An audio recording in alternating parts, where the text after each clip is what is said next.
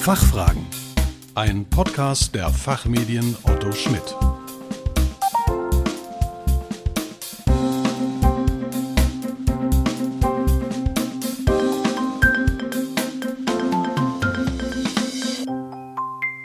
Hallo und herzlich willkommen bei den Fachfragen. Sie hören Antworten und Handlungsvorschläge zu aktuellen Themen aus Wirtschaft, Recht und Management. Mein Name ist Kerstin Pferdmenges. Unser Thema heute Windkraftanlagen im Außenbereich, bauplanungsrechtliche Anforderungen und das Wind an Land Gesetz.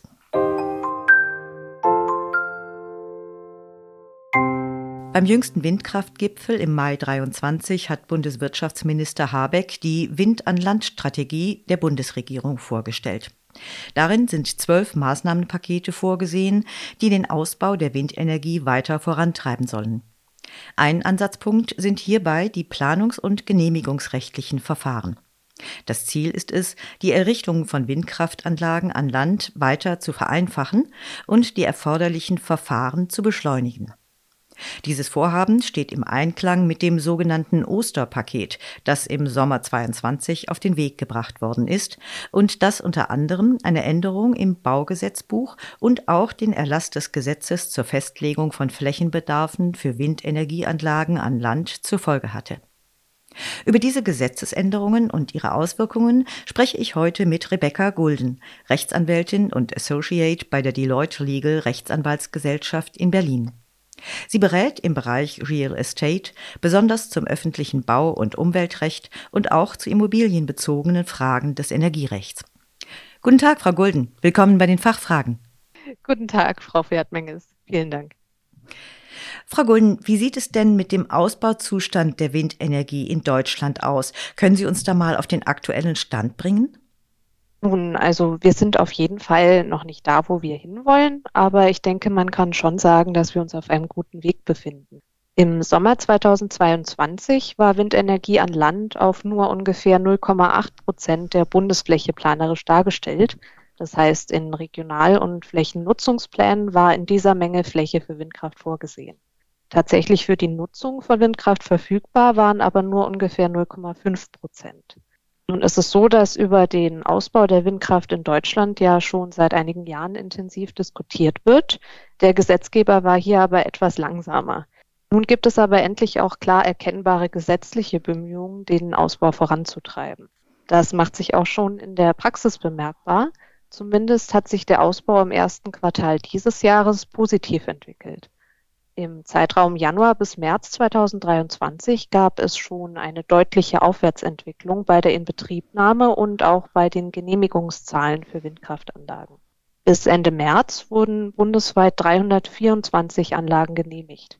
Das entspricht einem Anstieg um 61 Prozent gegenüber dem letzten Frühjahr.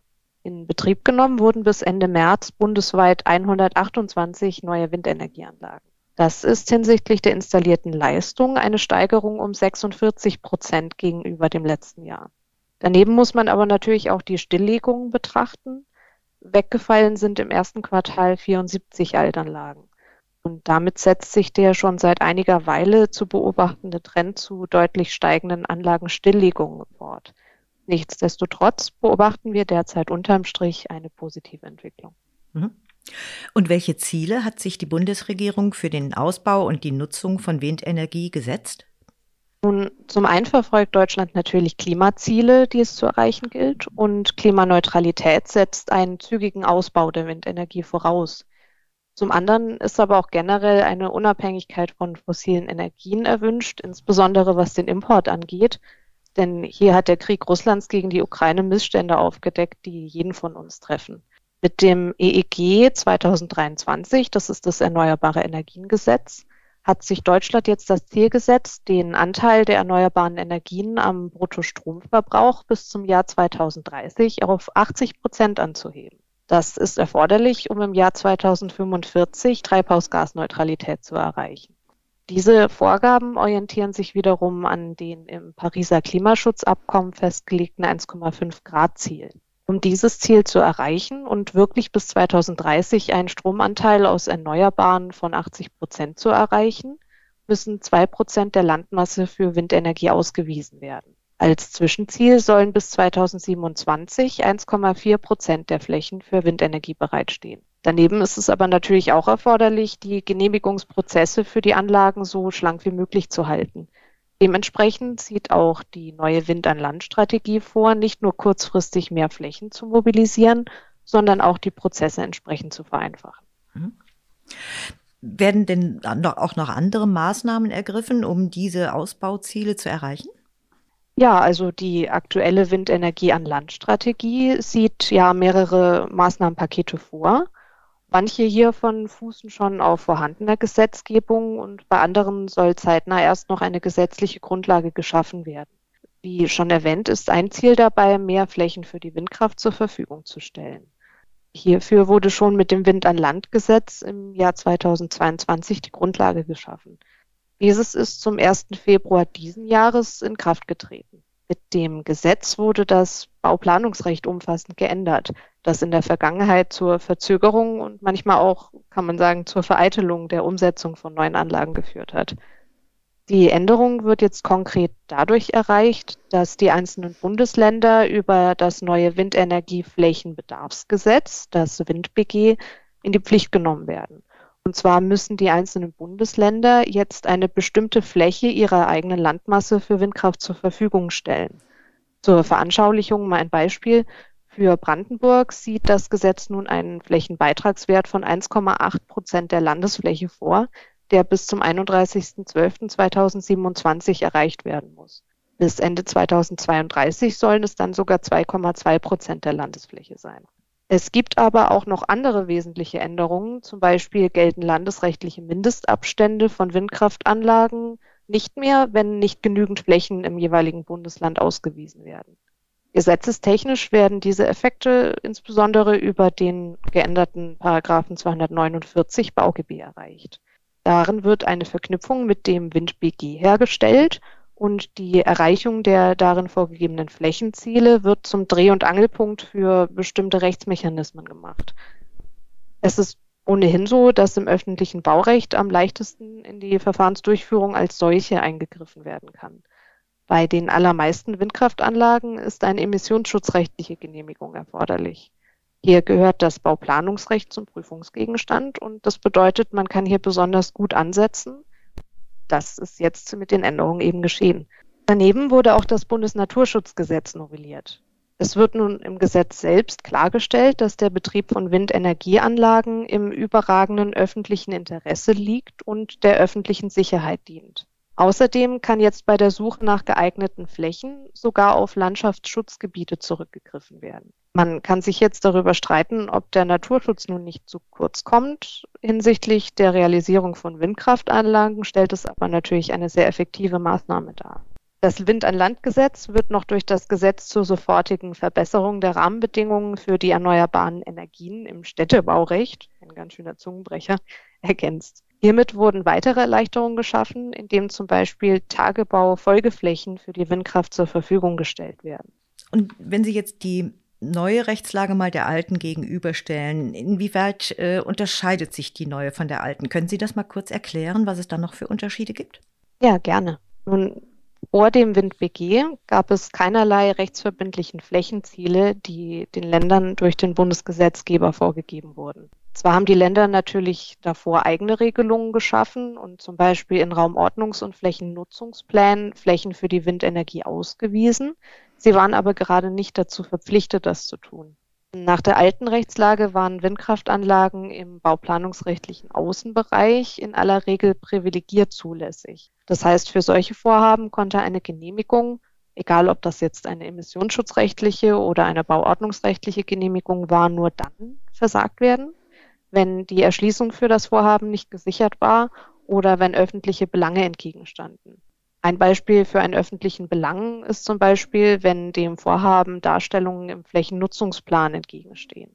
Die Privilegierung im Außenbereich hängt jetzt nach der neuen Rechtslage davon ab, ob das jeweilige Bundesland bzw. die Gemeinde in ihrem Einzugsgebiet die verbindlichen Flächenziele des WindBG erreicht hat. Wenn diese Flächenziele erreicht sind, bedeutet das, dass Windkraftanlagen im Außenbereich nicht mehr privilegiert sind, sondern nur noch als sonstige Vorhaben und das bedeutet unter deutlich erschwerten Bedingungen zulässig sind. Wenn die Beitragswerte aber nicht erreicht werden, sind Windkraftanlagen in Zukunft im gesamten Außenbereich privilegiert zulässig, und zwar auch außerhalb von ausgewiesenen Windenergiegebieten. In diesem Zusammenhang gibt es noch eine weitere wesentliche Änderung. Und zwar war früher der sogenannte Planvorbehalt immer ein sehr großer Stolperstein für die Genehmigung von Windkraftanlagen. Die Planungsträger konnten in Raumordnungs- oder Flächennutzungsplänen gesonderte Bereiche für Windenergie ausweisen. Wenn sie das getan haben, hatte der Planvorbehalt die Wirkung, dass diese Darstellung von sogenannten Konzentrationsflächen einer Planung an anderer Stelle entgegenstand. Das heißt, die Planungsträger konnten auf diese Weise gezielt die Besiedelung des Außenbereichs mit Windkraftanlagen steuern. Dieser Planvorbehalt ist künftig aber nicht mehr auf privilegierte Windkraftanlagen anwendbar. Das heißt, sie sind überall im Außenbereich zulässig, es sei denn, wie eben erläutert, die Flächenbeitragswerte werden erreicht. Für sogenannte Altpläne, das heißt Raumordnungs- und Flächennutzungspläne, die bis zum 1. Februar 2024 wirksam geworden sind oder es noch werden, ist nun geregelt, dass diese gelten sollen. Das bedeutet, dass Festsetzungen aus diesen Plänen auch nach dem 1. Februar 2023 noch Vorhaben entgegengehalten werden können. Diese Wirkung entfällt dann aber spätestens mit Ablauf des 31. Dezember 2027 oder sogar noch früher, wenn das jeweilige Flächenziel aus dem WindBG erreicht wird. Manche Bundesländer, zum Beispiel Bayern oder Brandenburg, haben in eigenen Gesetzen besondere Mindestabstände von Windkraftanlagen zur nächsten schützenswerten Bebauung festgelegt. Diese Landesgesetze müssen jetzt bis zum Ablauf des 31. Mai geändert werden, mit dem Inhalt, dass die Mindestabstände nicht auf Flächen in Windenergiegebieten anwendbar sein sollen. Wenn die Flächenziele des WindBG nicht erreicht werden, sind die Landesgesetze auch nicht mehr anwendbar. Das heißt, auch hier wurde eine Verzahnung zwischen dem BauGB und dem WindBG geschaffen. Eine weitere und die letzte Änderung, die ich jetzt erwähnen werde, ist diejenige, dass Windkraftanlagen, die sonst wegen ihrer Höhe und der Drehbewegung des Rotors eine optisch bedrängende Wirkung auf bewohnte Nachbargrundstücke entfalten können, dann genehmigt werden können, wenn sie einen Abstand zur nächsten Wohnbebauung von mindestens der zweifachen Höhe der Anlage einhalten. Das ist zwar insofern keine neue Sache, dass sich das in der Rechtsprechung schon so herauskristallisiert hatte, aber jetzt ist das im Gesetz auch explizit klargestellt. Wie sehen Sie denn die Gesetzesänderungen? Ist es für Sie ein guter Weg, ein geeigneter Weg, um die Energiewende voranzutreiben? Also ich persönlich halte die Gesetzesänderungen für sinnvoll. Mittlerweile hat sich ja auch, zumindest nach meinem Eindruck, in der Bevölkerung ein Bewusstsein für die Erforderlichkeit der Energiewende bemerkbar gemacht. Und das gab es so vor einigen Jahren noch nicht. Auch wenn sich sicherlich über die Einzelheiten und über den korrekten Weg dahin diskutieren lässt, ist die Klimaneutralität ein wichtiges Ziel. Und um dieses Ziel zu erreichen, müssen wir auf erneuerbare Energien setzen. Solar- und Windenergie brauchen aber Platz und das lässt sich nach derzeitigem Stand der Technik natürlich nicht vermeiden. Deswegen denke ich, es ist ein konsequenter Schritt des Gesetzgebers, nun das zur Verfügung stellen von angemessenen Flächen voranzutreiben. Es bleibt aber natürlich abzuwarten, ob diese in der Theorie meiner Meinung nach gut durchdachte Systematik dann in der Praxis auch so umgesetzt wird wie angedacht. Hm. Ja, Wohl wahr.